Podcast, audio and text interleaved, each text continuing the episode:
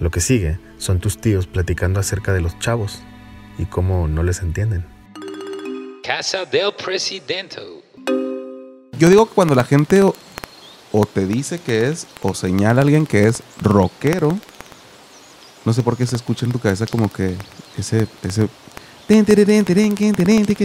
Totalmente, sí, güey. En ¿No? eso pensé en la, el son del dolor. Ah, el son del El dolor. son del Yo dolor. pensé en la, en la del, la del Mago de Oz, güey. Pues también. A, a- a mí este cotorreo, este cotorreo de, de rockero mexicano se me hace como muy, como del bulldog. Ujú. O sea, como ahorita que dijiste, lo primero que pienso es, yo pienso como en algo anticuadón. Bulldog del Sí. 2003, Del 2004. 2000, sí, sí, sí. Tienes que ir a agarrar un camión. Para ir al Bull tienes que agarrar un camión al 2003. Bueno, al menos para mí estaba caro el cover. Sí. ¿Cuánto era caro? En el año? 2000, Cuatro baros, 400 baros. 2004, 2005. No, no, no. Estaba 300, 400 pesos. ¿En Cuatro. 2004? 2004. Pues era una 2005. feria, güey. sí, Claro, güey. A mí se me hacía cari... O sea, güey, ¿qué pedo? X eso. A mí a lo que voy es que a mí el Bull se me hacía como... Desde esa época y luego ya las últimas épocas.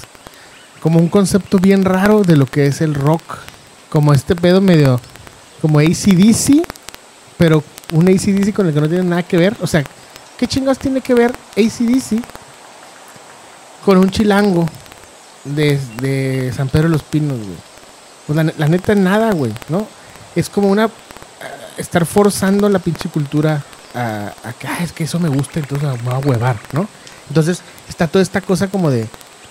Del bull, del pinche monster, ¿no? De las camisetas esas mamadas, güey. De que un pinche rock que medio tiene como con el diablo, pero no es cierto, pero viven con su mamá, ¿no? Y medio van a la iglesia. O sea, este rockero que es convencional, ¿no?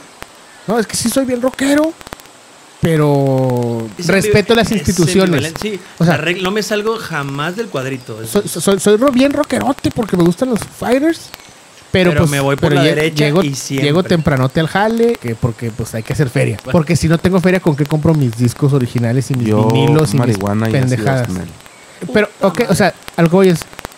Está bien que te gusten ciertas esas cosas, pero a mí se me hace que es un, es un como un, un discurso incongruente. Porque no va una cosa con la otra. O sea, por un lado, según eres rebelde, pero rebelde como de mainstream. O sea, rebelde de las compañías, lo que te dicen que es rebelde, Y eso quieres. y pero llegas bien tempranito al jale y tienes un jale Sí. que es redituable y Simón sí soy malo, y- pero no soy malo porque me van a quitar un bono. Ajá, si no, ¿cómo me va a quedar sin jale y sin feria y sin Y- y, todo? y termina, y terminas también cayendo Entonces, en el ¿qué- qué- capitalismo. obvio, no estoy diciendo que no tengas tu jale y que no estudies lo que sea que estudiaste, güey. Pero una cosa no tiene que ver con la otra. Entonces, nomás nos estamos haciendo pendejos jugando un Digo, jueguito ahí raro, güey. Eso terminó siendo también el, el. ¿Cómo se llamaba este venue en Nuevo León? El caradura. el Caradura. ¿no? Ándale, También- es como ese ibas, eh, En un principio, digo, no, no estaba tan caro. Tampoco la cerveza. ni No, no, ese sí era baratón. Pero, Pero, está- de, pero de, de repente sí fue como. pero también tocaban bandillas y había como covercito de que Pues sí. concierto, ¿no? Como que tenía un, un hype de conciertito. Pero un venue, era el venue. Pero, pero, pa, pero yo también ese siempre lo sentí como anticuado. Yo decía, es que este lugar. Sí, por eso es lo que te iba a decir. Esa fórmula ya estaba también como vieja, ¿no? Y lo seguían practicando y Pero- practicando y practicando. Lo único que hacía era que ya no querías ir a ver a bandas. donde, donde sucedía lo raro era cuando terminaba la banda, güey. Y la música que normalmente tocaban en estos lugares no necesariamente era esta como rock, ¿no? Era, era No, de, no, de pues muchas, de muchas cosas. Sí, Y es donde entra la incongruencia que este güey es como un soy rockero, pero también le entra todo. Pero, cabrón. o sea, pero a ver, por ejemplo, en un lugar de esos te ponen pinche, no sé, de música ligera, ¿no? y la rola esta que como me cagaba de Franz Ferdinand. Take me home. que- y, la de, y la de Jet, que está como tranquilita. Puta madre, güey. No, no, la otra. También esa, también esa. Rolas. O sea, ¿Pero de qué años estás hablando? de todos los 2000, años. sí. De Es que todos, la- o sea, es que... es no que la- pongo esas rolas nunca. Nunca las Es que hay gente que sí las pone. No, No, no, pero sí, sí, güey, es que sí, sí, las carnal, ponen. Güey, las existe siguen KLQ. poniendo, mamoneta, las siguen poniendo. Matan la fiesta con esas rolas. Existe que LAQ, la gente lo permite. Le, y le encanta. Ahora, encanta. ahora, en, en- en fiestas de jóvenes, sí han de matar la pari bien cabrona. Pero es que estos lugares siguen siendo de güeyes de nuestras Es edades. que ¿quiénes son los jóvenes? siguen. No, güeyes de 18, 15, 17 Ah, años. güey. yo creo Pues que la, lo- la raza que se está comiendo el mundo, ¿no? De, de los 20 a los 25. Yo diría que más jóvenes todavía. O sea, yo, yo hablo de güeyes más jóvenes. o sea, Entonces, es de cuatro años. de primaria. No, es que. lo- o sea, hay hay, hay gente más decisiva, ¿no? Últimamente. O sea, más, más joven. Pues. Más decisiva en qué sentido. O se arriesgan más, hacen. Puede no ser. definen tal vez, pero pues son más arriesgados. Eso habla bien de ellos.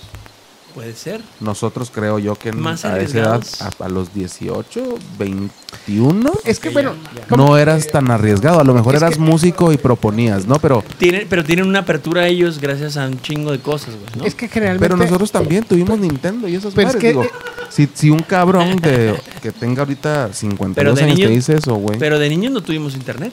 De niños. No, por eso te digo. Ni un sí. cabrón. 10 ¿Pero qué años dices? menor O sea, que tú dices que los chavos, los creadores de ahorita son más atrevidos que los creadores de... O sea, los creadores jóvenes, y emergentes, son más atrevidos que los de hace 10 Bueno, años sí, y de los de hace esa- 20 y los de hace 30. Yo digo que sí.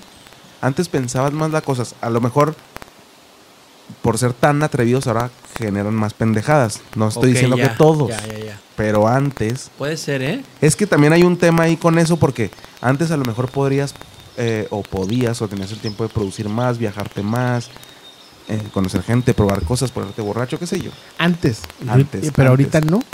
No creo, yo siento que los chavos de ahora tienen como que, según ellos, ¿no?